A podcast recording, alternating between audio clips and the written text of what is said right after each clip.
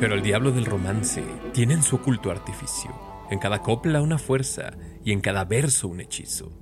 Tiene un agrado tirano, que en lo blando del estilo, el que suena como ruego, apremia como dominio. Tiene una virtud de quien el vigor penetrativo se introduce en las potencias sin pasar por los sentidos. Tiene una altiva humildad que con estruendo sumiso se rinde para triunfar con las calas de rendido.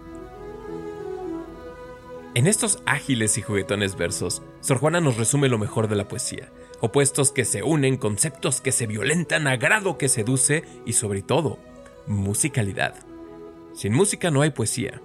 Lo cual es curioso porque en nuestra época de encerradas y pandémicas distancias, de literaturas leídas, los versos se disfrutan más en silencio. Pero escuchas, un verso mudo es lo mismo que un beso sin labios. Afortunadamente ya tenemos podcasts para que se vuelva a escuchar la humana voz. Quédense conmigo que vamos a revelar los secretos de la versificación, desde la rima hasta el alejandrino y desde la sinalefa hasta el homo teleutón.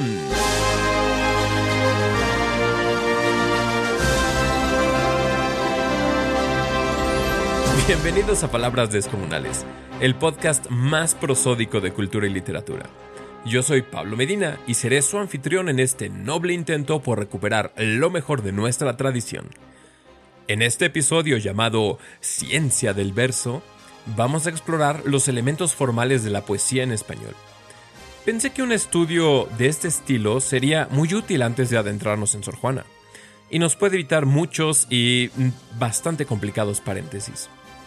Este episodio, además de una introducción a la décima musa, va a resultar muy útil para cuando necesiten un recordatorio de los fundamentos de poesía. Así que márquenlo como favorito y no olviden suscribirse a Palabras Descomunales para que nunca se pierdan una nueva entrega. El podcast va viento en popa. La serie del Cid fue muy bien recibida, pero temo que nuestras batallas no han terminado. Todavía hay mucho camino por recorrer antes de que Palabras Descomunales sea un show establecido. Me encantaría empezar a interactuar un poquito más con ustedes. ¿Les gusta la idea?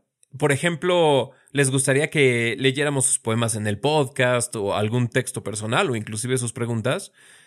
Tengo la intención de hacer algo así como un taller de literatura y ahorita que apenas empezamos, es un momento bastante bueno para dejar la correspondencia abierta. Ya saben que me pueden escribir a palabrasdescomunales.dilotextual.com. Repito, palabrasdescomunales.dilotextual.com. Aunque algunos de ustedes me han dicho que esta dirección está tan rebuscada que parece que nos dedicamos a la literatura barroca. Así que también pueden escribir a podcast.dilotextual.com. En este episodio vamos a tocar unos cuantos temas que pueden parecer un poquito extraños para quienes no los han encontrado antes. Por lo tanto, les armé una pequeña guía que acompaña este episodio, los, los apuntes de clase, por así decirlo. Si los quieren, vayan a dilotextual.com diagonal verso. Y ahí les dejo unos cuantos tesoros conceptuales.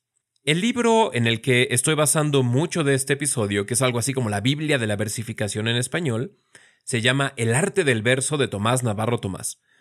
Es un librazo que desgraciadamente no encontré ni en Amazon ni en Gandhi, así que si alguien sabe dónde lo podemos conseguir, no dude en decirme para que pueda difundirlo entre nuestros escuchas. Recuerden que no tenemos redes sociales, así que ayúdenos a correr la voz.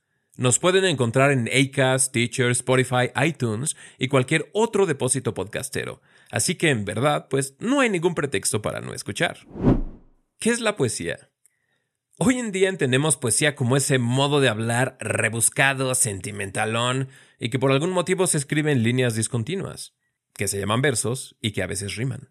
Para muchos de nosotros, el primer contacto que tuvimos con la poesía fue en esos concursos de declamación de la primaria y la secundaria, donde usualmente ganaba el que más lloraba, el que más se indignaba y clamaba a los cielos de ¡Oh, mamá, soy Paquito! Y las musas, pues aparentemente condecoraban a los que mejor gemían.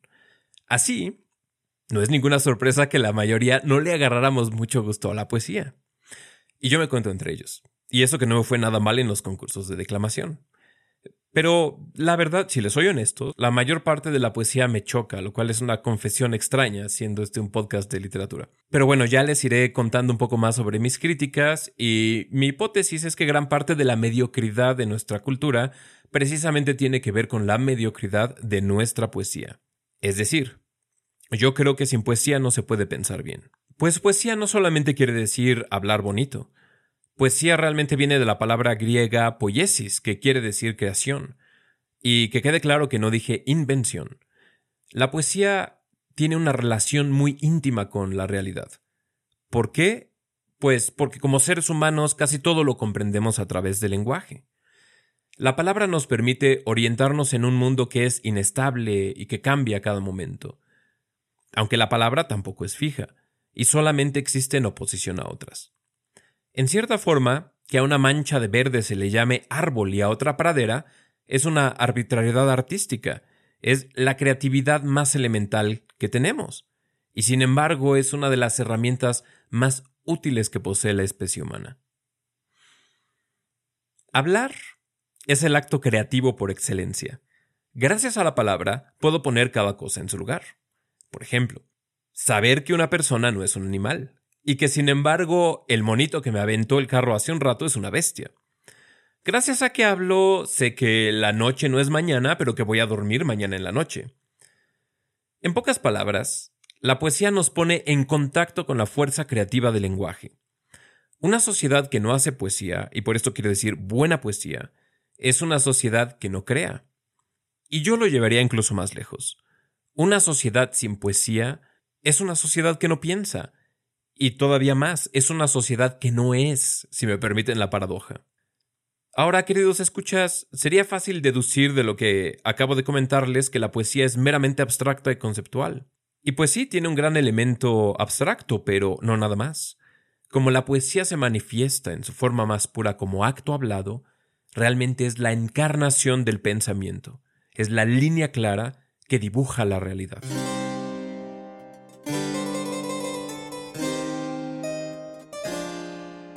Pero bueno, ya me estaba poniendo un poquitín poético aquí atrás. Así que vamos a pasar a la siguiente pregunta.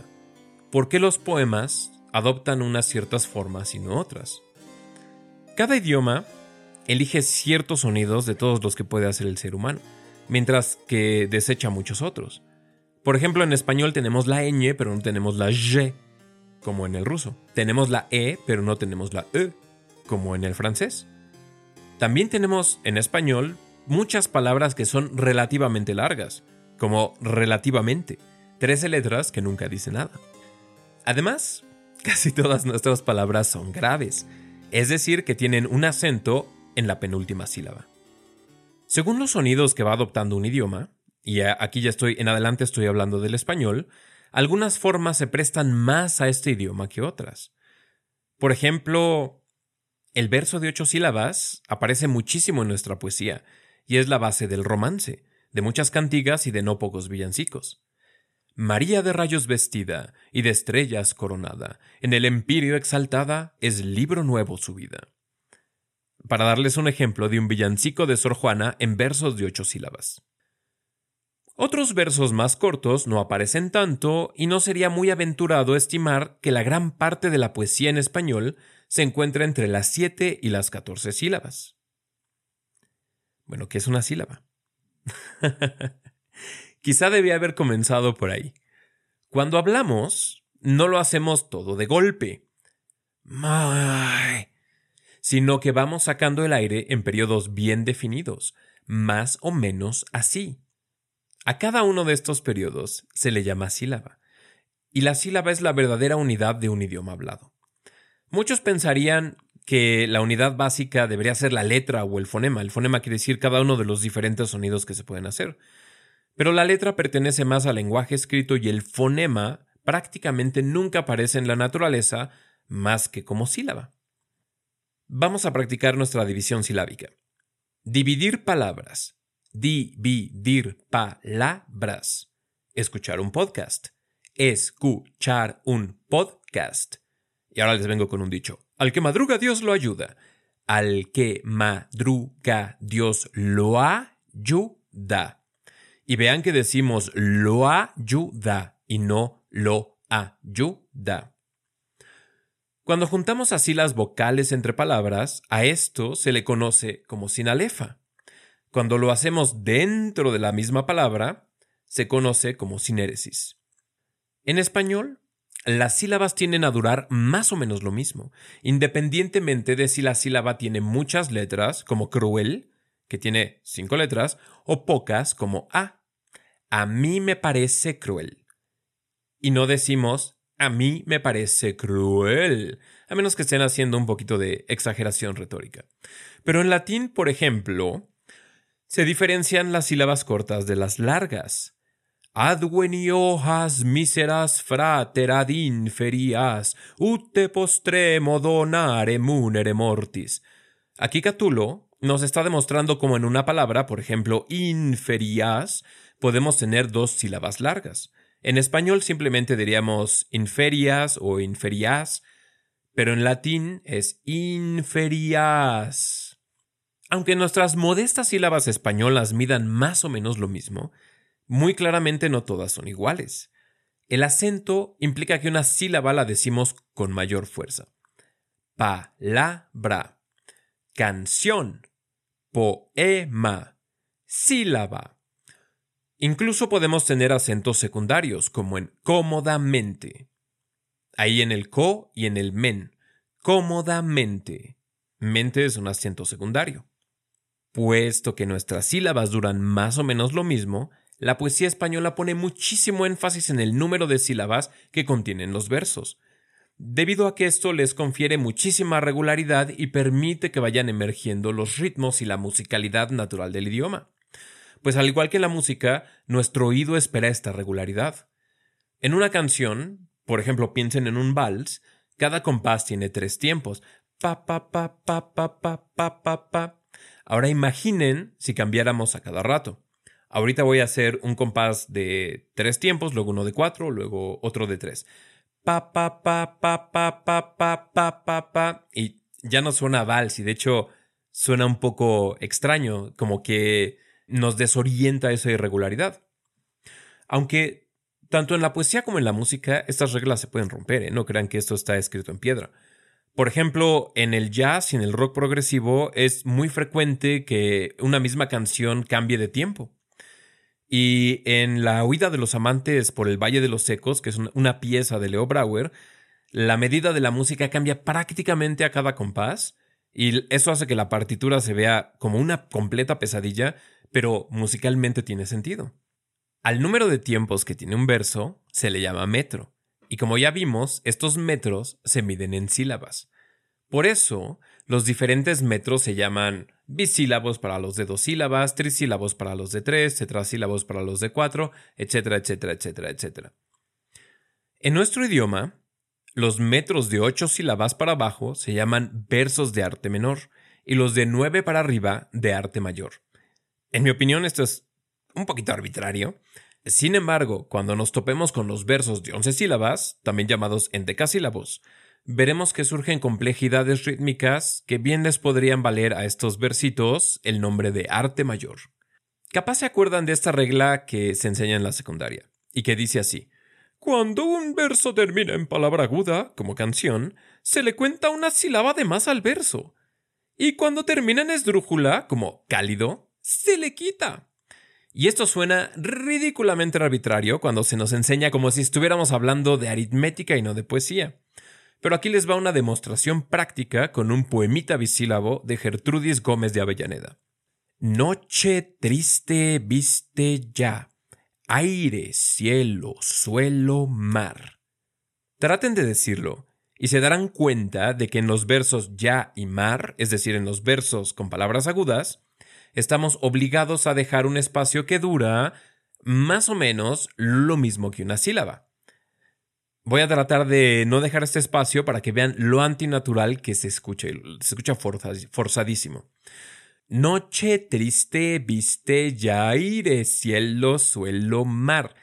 En serio, traten de hacerlo y van a ver que la prosodia que llevan dentro simplemente no les permite no dejar ese espacio. Noche triste, viste ya aire, cielo, suelo, mar. Ahora imaginemos que ponemos una palabra esdrújula en vez de ya. Noche triste, viste, túnica, aire, cielo, suelo, mar. Intenten ustedes y van a ver cómo naturalmente, nuevamente, esa prosodia, ese poeta que todos llevamos dentro, les va a obligar a que hagan la ni en túnica muy corta. Y si midiéramos la duración de las palabras, dichas en verso, dichas con la intención musical del, del mismo poema, veríamos que viste y túnica duran más o menos lo mismo. Y por estos motivos, es decir, que al terminar en palabra aguda dejamos una pausa y que las esdrújulas las acortamos un poquito, entonces por eso sumamos cuando terminamos en aguda y restamos cuando terminamos en esdrújula. No era nada más capricho de la maestra, ¿eh? Pero bueno, basta de metro porque esto es solo la punta del iceberg. La poesía, en su musicalidad, tiene tres pilares. El metro, del que ya hablamos, pero también el ritmo y la rima. El español se presta naturalmente al metro, ya vimos porque nuestras sílabas son muy regulares, pero también al ritmo. Y esto es debido a nuestros acentos. Y aquí es donde tengo que hacer una nota de opinión personal y decirles, controversialmente, que yo creo que aquí dimos un giro un tanto desafortunado, especialmente después del neoclásico, y es que nos obsesionamos con la rima para detrimento de los otros pilares, especialmente del ritmo. La rima, pues sí, claro, es importante y armoniza bastante los poemas, pero díganme si no es cierto y llega a parecer hasta ridícula y forzada para un oído moderno.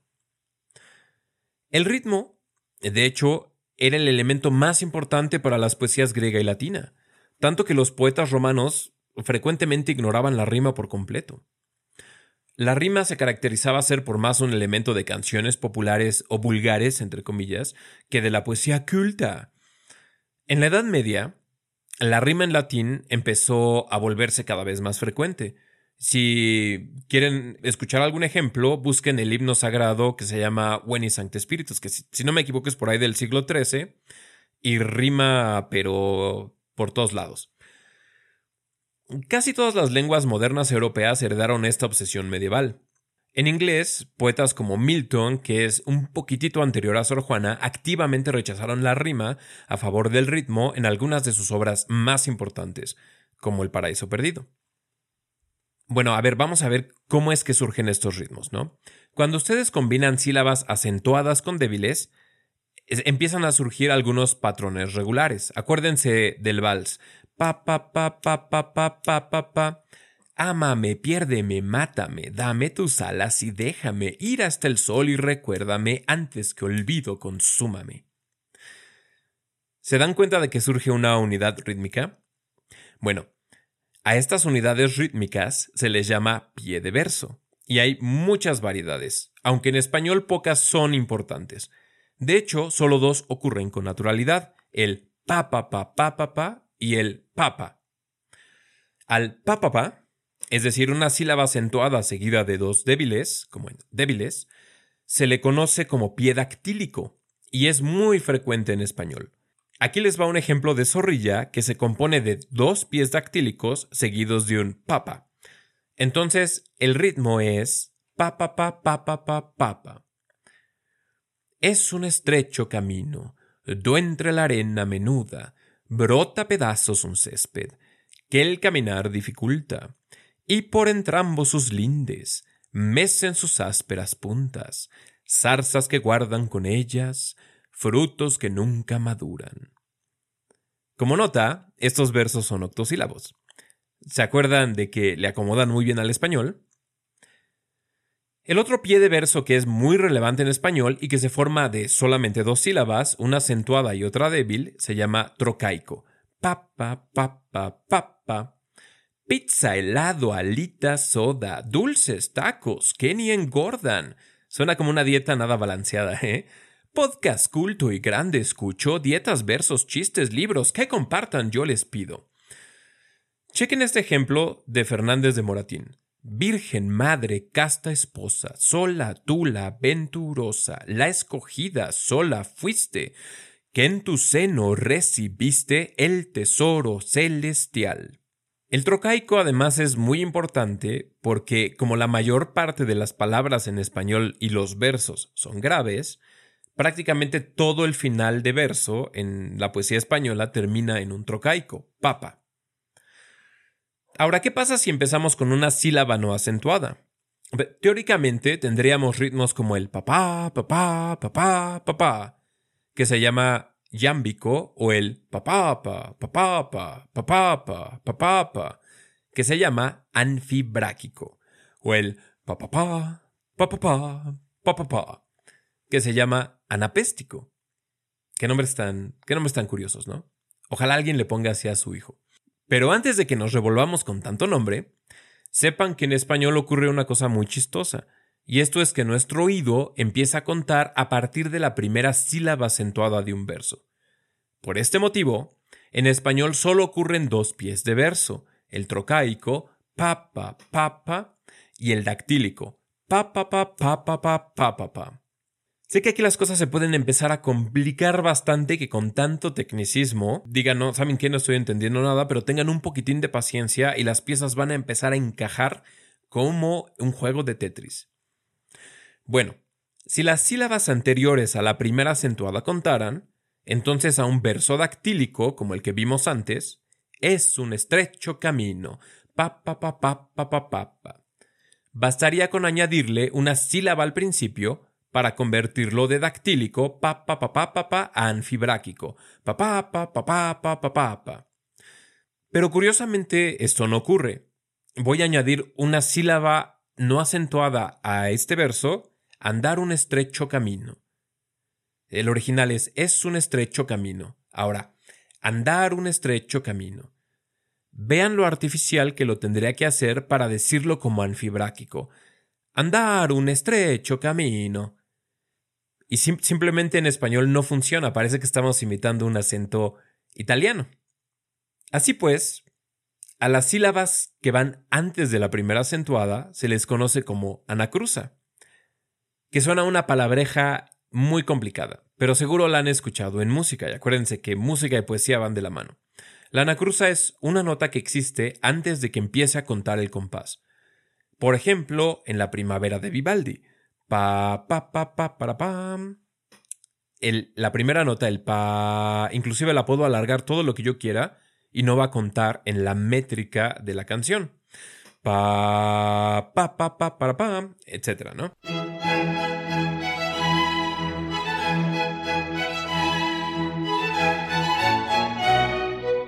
Anacruzas, anapestos, yambos, ¿de qué, no, ¿de qué demonios nos sirve saber todo esto? Y yo entiendo que ya estamos entrando en el terreno de la especialización y que ya no podemos decir, oh, es que eso es cultura general. Pero aquí les va la razón, o por lo menos una razón que yo encuentro importante. En el mundo de la literatura hay muchísimos poetillas y críticos de pacotilla que siguen creyendo que el español tiene todos los pies de verso que el griego o el latín, que en efecto tienen muchísimos. Y entonces se han dedicado a escribir poemas tan chuecos o a complicar tanto la cosa que no sin razón poetas y amantes de la poesía prefieren hablar nada más de rima que de ritmo, y esto es una verdadera pena. En el libro que les recomendé y que me sirve de guía para este episodio, es decir, El arte del verso de Tomás Navarro Tomás, viene todo muy explicado y con mucho lujo de detalle. Y este cuate también es un experto en fonética del español, o sea que no solamente por porque él dijo, ah, no, ¿saben qué? Está muy complicado, solamente vamos a tener dos pies de verso, eh, es que ocurre así, o sea, tiene extensísimos estudios de fonética y, lo ha demostrado experimentalmente. En las notas del episodio, como ya les comenté, también lo pueden ver resumido. Vayan a dilotextual.com diagonal verso. Y yo, yo espero que no haya que recordarle a nadie que escuche este podcast que verso es con B chica. La contribución de Tomás Navarro Tomás es que, en cierta forma, exorciza el verso español del demonio del latín y el griego. Y no crean que por simplificar los pies de verso a dos la cosa se pone aburrida. Pues bien, ahora corresponde al poeta combinar pies dactílicos y trocaicos en un chorro de combinaciones rítmicas. Así que ya lo saben, aprendan a escuchar el pa pa pa pa pa pa y el pa pa pa pa pa en la poesía para que tengan una indicación de cuál es su ritmo. Me gustaría hacer un paréntesis para hablar de algunos versos muy rítmicos y que además son importantísimos y vale la pena conocerlos. Esto sí ya es de nuevo cultura general. A pesar de que estos versos no ocurren en español. El primero es el yámbico, papá, papá, y especialmente el que se conoce como pentámetro yámbico, es decir, cinco pies de verso, y el ritmo es este: papá, papá, papá, papá, papá. To be or not to be, that is the question. Este verso se conoce como verso heroico en inglés, y obras magistrales como Un chorro de Shakespeare y El paraíso perdido de Milton, que ya les mencioné, están escritos en heroico inglés.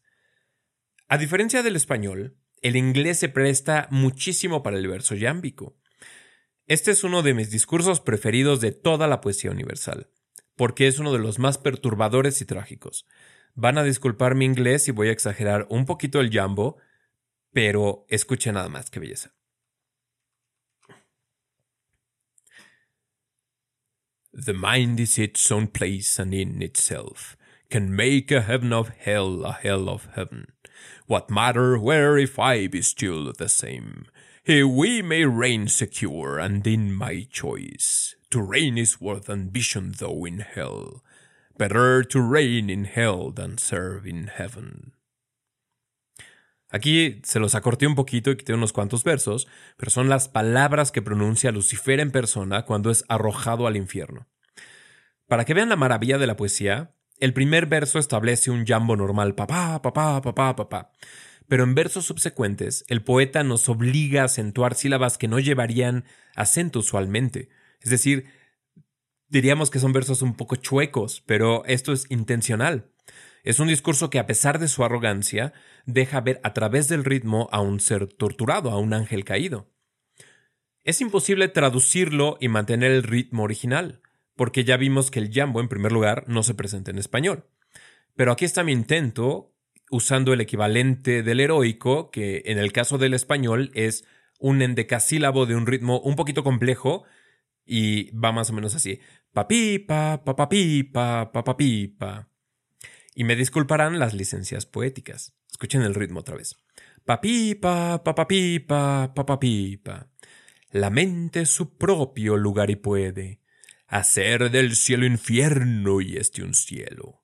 Si el mismo diablo aquí o allá yo sigo, aun siendo al menos de este ruin reino, yo quiero ser rey aunque sea un infierno.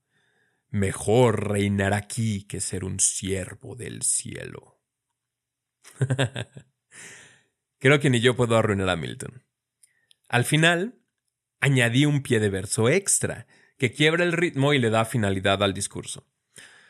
Cuando el extra aparece como su propio verso, se llama verso quebrado. En fin, cuando estaba planeando este episodio, me pregunté si sería posible escribir un poema yámbico en español y que no se convirtiera en trocaico.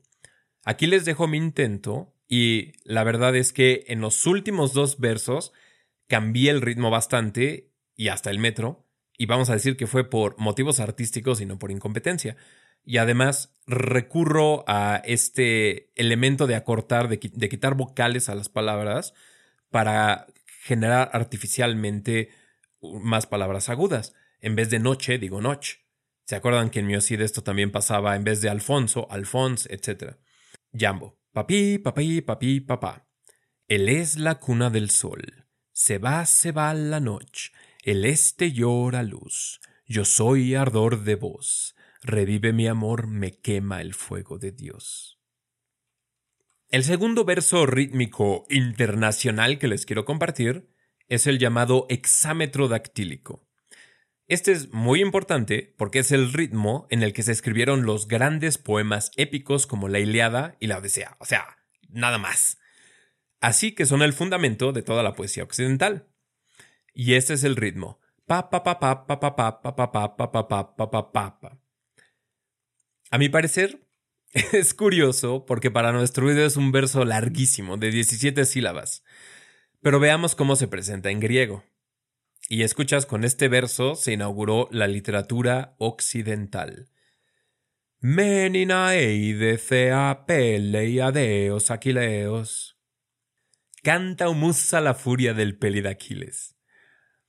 Ahora, para quienes tienen un oído muy fino, notarán que no todos los pies de verso fueron dactílicos.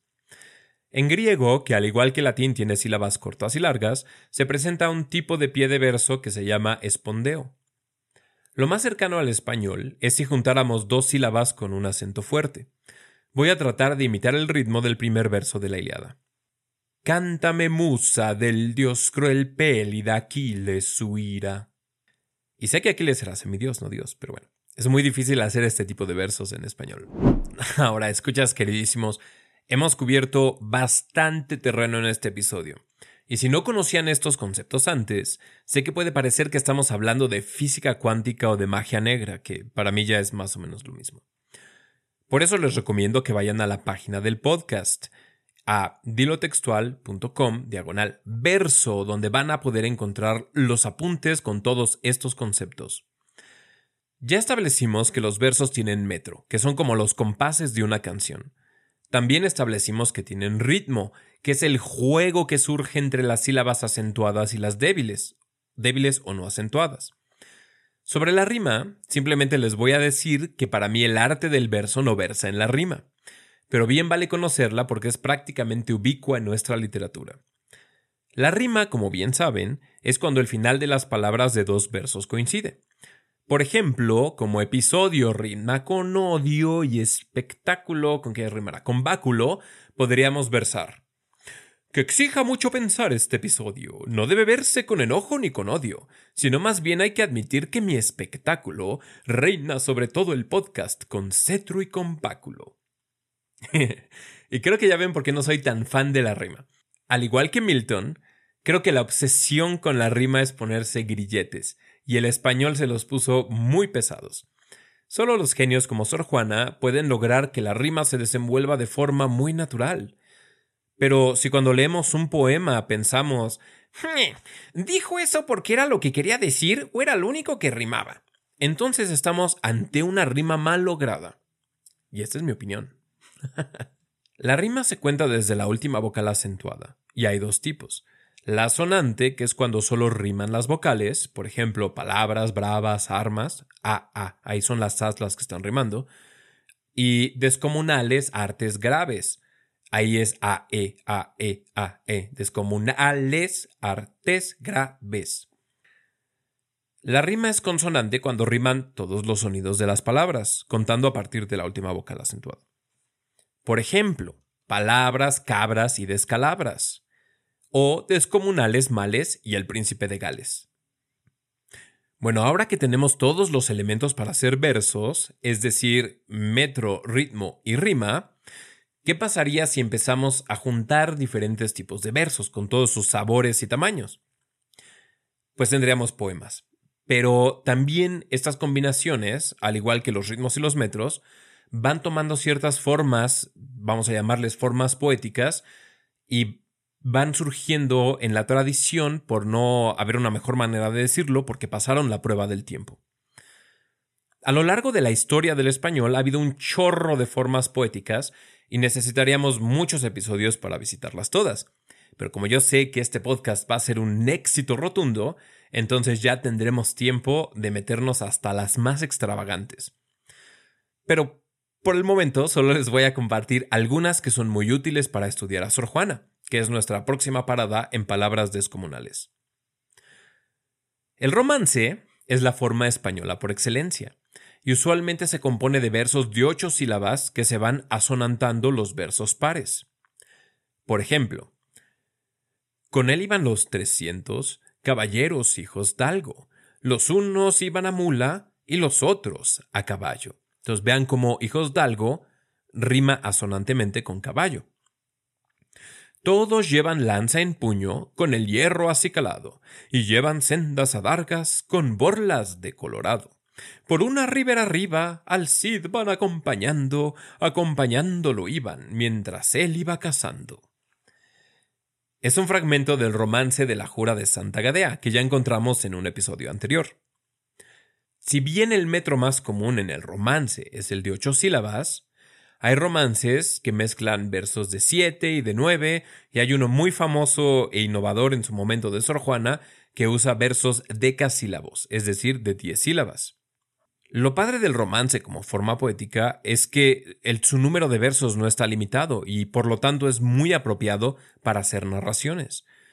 Por ejemplo, los episodios del Cantar de Mio Cid los fui romanzando un poco con un efecto espero que cómico.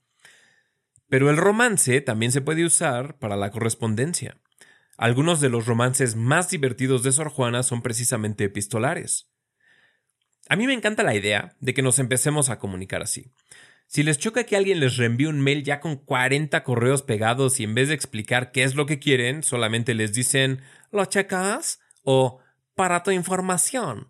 Sería, yo creo, una muy buena política de empresa que la gente tuviera que escribir los correos en romance. Una forma quizá más sofisticada de usar los octosílabos es la redondilla. Claro que hay redondillas con otros metros, tanto de arte mayor como menor. Pero la redondilla de octosílabos es muy apropiada para nuestro idioma. En la redondilla, los versos se van agrupando en estrofas de cuatro. La redondilla usa versos consonantes, a diferencia del romance.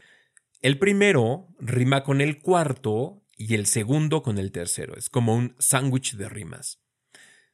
Y este, esta redondilla les juro que la han escuchado antes. Hombres necios que acusáis a la mujer sin razón, sin ver que sois la ocasión de lo mismo que culpáis. Las rimas, en vez de hacerlas un sándwich, también se pueden ir trenzando.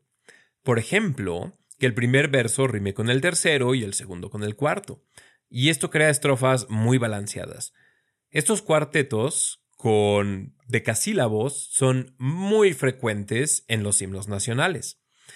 Por ejemplo, el himno nacional mexicano está en decasílabos, está rimado de esta manera trenzada, es decir, el 1 con el 3, el 2 con el 4, y aparte, para que vayamos utilizando los conceptos que ya vimos, tiene un ritmo dactílico y utiliza una anacruza de dos tiempos. El ritmo es así, pa pa pa pa pa pa pa pa pa pa. Mexicanos al grito de guerra el acero aprestad y el bridón, y retiembla en sus centros la tierra al sonoro rugir del cañón. Y lo mismo pasa con el himno nacional argentino. Pa pa pa pa pa pa pa pa pa pa. Oíd mortales el grito sagrado. Libertad, libertad, libertad. Oíd el ruido de rotas cadenas ve del trono a la noble igualdad. Aunque claramente no hay argentino vivo que pueda admitir similitud con los mexicanos. Así que cuando lo cantan, en algunas versiones que he escuchado, hacen de muchos versos en decasílabos. Y aún así, es un himno muy bonito y saluda al gran pueblo argentino. Algunas formas poéticas son importadas, pero ya las hemos hecho nuestras. El soneto es el ejemplo por excelencia. Esta forma poética nació en la Edad Media en Sicilia y fue haciéndose camino por el resto de Europa. El soneto es una forma mucho más estricta que el romance, pues se compone solo de 12 versos que además tienen que rimar de manera consonante y se agrupan en dos estrofas de cuatro y luego en dos de tres, cuartetos y tercetos. Cada idioma se adaptó al metro que más le acomodaba. Así, por ejemplo, Shakespeare escribió sus sonetos en, pentametro yámbico, que es el verso heroico. En francés prefirieron el dodecasílabo. En español y en italiano, el endecasílabo, es decir, un verso de once sílabas, fue el rey del soneto. En italiano es particularmente dulce. Aura che che le chiome bionde crespe, circondi e moviese mossa da loro, suavemente sparghi quel dolce oro, e poi il raccogli en bei nodi il rincrespe. Es la primera estrofa de un soneto de Petrarca, un poeta italiano que fue el responsable de popularizar el soneto. Aunque en español no nos quedamos atrás. Vamos a ver qué puede hacer nuestra musa. Esta tarde mi bien cuando te hablaba, como en tu rostro y tus acciones vía, que con palabras no te persuadía, que el corazón me vieses deseaba. Y amor, que mis intentos ayudaba, venció lo que imposible parecía, pues entre el llanto que el dolor vertía, el corazón deshecho destilaba. Baste ya de rigores, mi bien baste. No te atormenten más los tiranos, ni el vil recelo tu quietud contraste, con sombras necias, con indicios y vanos. Pues ya en líquido humor viste y tocaste mi corazón deshecho entre tus manos. Otra cualidad que tiene el soneto es que usualmente a partir del verso 9, es decir, el, el primer verso del primer terceto, hay también un giro de significado. Y a esto se le conoce como volta o vuelta en italiano. Hoy que la poesía se confunde con vómito de sentimiento, muchos pensarían que escribir sonetos debe ser algo muy tieso y limitante. Pero en verdad el endecasílabo es muy natural al español. Posee una cierta dulzura porque no es un metro que siempre suene cantadito, como ocurre con algunos eh, metros que tienen un número par de sílabas. Y además,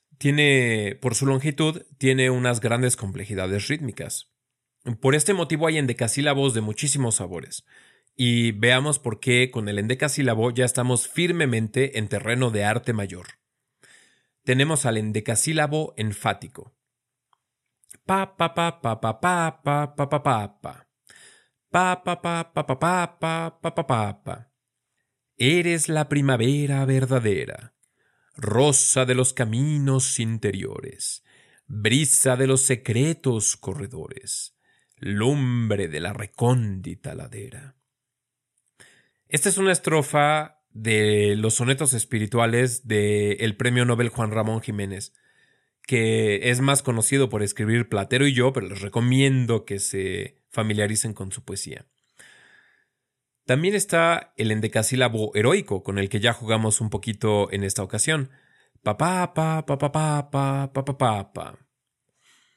El endecasílabo sáfico es particularmente lírico y tiene una anacruza de tres tiempos. Pa pa dulce vecino de la verde selva, huésped eterno del abril florido, vital aliento de la madre Venus. Ahora me anticipo a la pregunta de que si un soneto tiene que estar todo con el mismo ritmo. La verdad es que no, todo depende del poema. Y de hecho, lo más frecuente es tener lo que se conoce como verso polirrítmico, Quizás uno es heroico, el que sigue es enfático, el que sigue es este, una ensalada y, y así se va. Pero es importante conocer que existen estas cualidades y que se pueden crear este tipo de fenómenos aurales. Por ejemplo, con el sáfico, esta anacruza de tres tiempos es particularmente, a mí, bueno, a mí me fascina, entonces ya ni para qué les canto sus glorias, ¿no? Tener un número limitado de versos obliga al poeta a expresar de manera condensada aquello que quiere decir. Nuevamente, hoy podría parecer que esto es como una restricción muy arbitraria. Pero ¿por qué limitar al poeta a 12 versos cuando en su sentimiento caben 600? Bueno, en primer lugar, cabe decir que sí hay un chorro de poemas que tienen más de 600 versos. Y además hay que recordar que la poesía es esencialmente oral. Y ¿Cuántas canciones de 40 minutos ponen en el radio? Y solamente los podcasts o por ahí algo mucho de rock progresivo y que yo sepa, por lo menos en nuestra tierra no hay ninguna estación que se vaya a aventar a tocar una rola de 40 minutos. Y sin embargo estas canciones existen, aunque son ya formas, vamos a decir, un poco más exquisitas y para, para personas más versadas en, en, en la cuestión musical, ¿no? Cualquiera puede escuchar una canción pop, pero no cualquiera se puede chutar este, ya se me olvidó cómo se llama la primera canción del Atom Heart Mother de Pink Floyd. O, o, para esto, el primer movimiento de la heroica de Beethoven, que también es relativamente largo y en su momento fue revolucionario, porque el primer movimiento duraba más que la sinfonía común. Y en español, pues bueno, ya iremos encontrando otro tipo de poemas que son larguísimos. Regresando al soneto, mm, quiero comentarles que su belleza radica precisamente en que su forma es limitada. Y esto lo hizo encantador y causó que fuera cultivado con tanto ahínco a lo largo de nuestra historia poética, que a pesar de que nació en Sicilia ya es algo muy español. El endecasílabo es mágico no solo por su musicalidad, sino porque también es algo así como el buena onda del arte mayor, y se lleva muy bien con otros versos de arte menor, especialmente el pentasílabo y el heptasílabo. Esta es una alquimia que genera una de mis formas favoritas y en el que está escrito uno de los poemas más importantes de toda nuestra literatura. Es decir, el primero sueño de Sor Juana, con sus casi mil versos para los que decían, ay, pero la poesía tradicional es corta, o reprime la expresión del poeta. la silva combina en decasílabos y heptasílabos libremente. A veces rima, a veces no. Es una forma muy libre y que no obstante se fundamenta precisamente en el ritmo y en cómo el heptasílabo complementa al ritmo de los endecasílabos. Para mí, la silva es una manera fantástica de versificar y bien harían los poetas de hoy en empezar a cultivarla y recuperar esta forma tan salvaje y misteriosa. ¿A dónde te escondiste, amado, y me dejaste con gemido? Como el siervo huiste, habiendo herido, salí tras ti clamando y era sido. Estos son los primeros versos del Cántico Espiritual de San Juan de la Cruz, uno de los más hermosos poemas del español, y del que ya hablaremos llegado su momento en palabras descomunales. Creo que hemos cubierto muchísimo terreno por hoy, pero ya estamos bien armados para adentrarnos en el intrincado mundo de Sor Juana Inés de la Cruz y sus barroquísimos versos. Como última reflexión, me gustaría enfatizar que la forma de un poema se hace irrelevante si las palabras o el fondo no quieren decir absolutamente nada. Los mejores poemas son aquellos en los que forma y significado se apoyan el uno en el otro. A eso también podemos añadir la manera en que se recita un poema. De nada sirve que un poeta se esfuerce un chorro en que el ritmo eh, coincida con el significado de las palabras y aumente la expresión si el que lo lee no le hace justicia.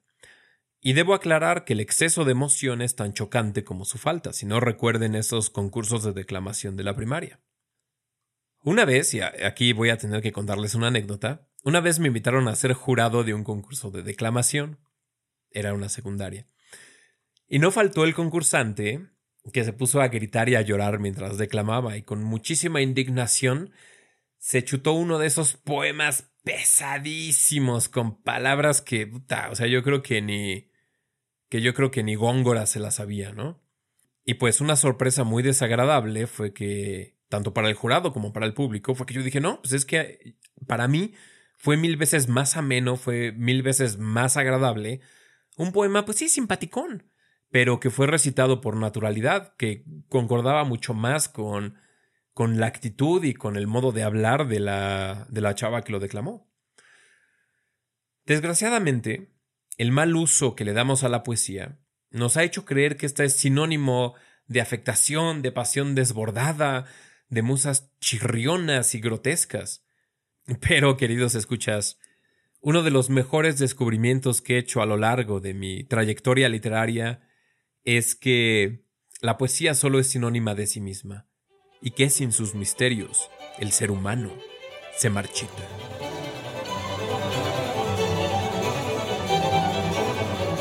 Gracias por escuchar este episodio de Palabras Descomunales, la ciencia del verso. O creo que le puse ciencia del verso. Bueno, no importa. Nuestra siguiente parada en el mundo de la literatura es la décima musa, la más encantadora poetisa de toda la lengua española. Algunos de ustedes me han comentado que la dirección del correo del podcast está rebuscadísima. Palabras descomunales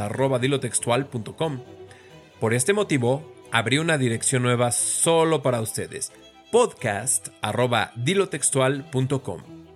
Pueden usar la que más les guste para enviarme preguntas, dudas, comentarios, exigirme que les explique con más detalle qué es esto de versos sáficos y de qué se trata esto de los anfibráquicos, etc. ¿no?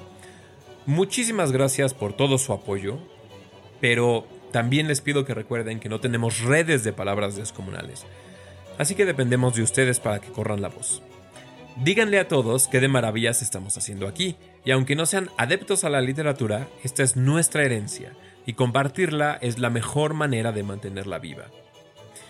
Quiero mandar un saludo muy especial a nuestros amigos de Radio Poesía en Colombia. Es un verdadero honor que ya nos estén escuchando por esos lugares y ya tendremos ocasión de tocar su literatura. Queridos escuchas, La corrección de estilo profesional es una herramienta que suele estar reservada para editoriales, para autores importantes o para los medios masivos. Con Dilo Textual, todos pueden tener acceso a redacción profesional que se adapta a sus necesidades. Ya sea que necesiten revisar un texto desde un post de redes sociales hasta una compleja tesis, crear contenidos originales, eh, que se hagan relecturas de algún artículo que quieran enviar a una revista, Dilo Textual está precisamente para eso. Digan que escucharon de Dilo Textual en palabras descomunales o que los manda su cuate el Pablo, o sea, sé yo, y les darán un descuento. Reitero que si nos quieren ayudar, por favor compartan con sus conocidos y denos una calificación en la tienda de iTunes. Es la manera más fácil y efectiva de ayudarnos a crecer. Como ya les mencioné, no tenemos redes, así que necesitamos de toda su ayuda, por favor. Nos vemos en un par de semanitas con un episodio novo hispano. Yo soy Pablo Medina. Gracias por escuchar.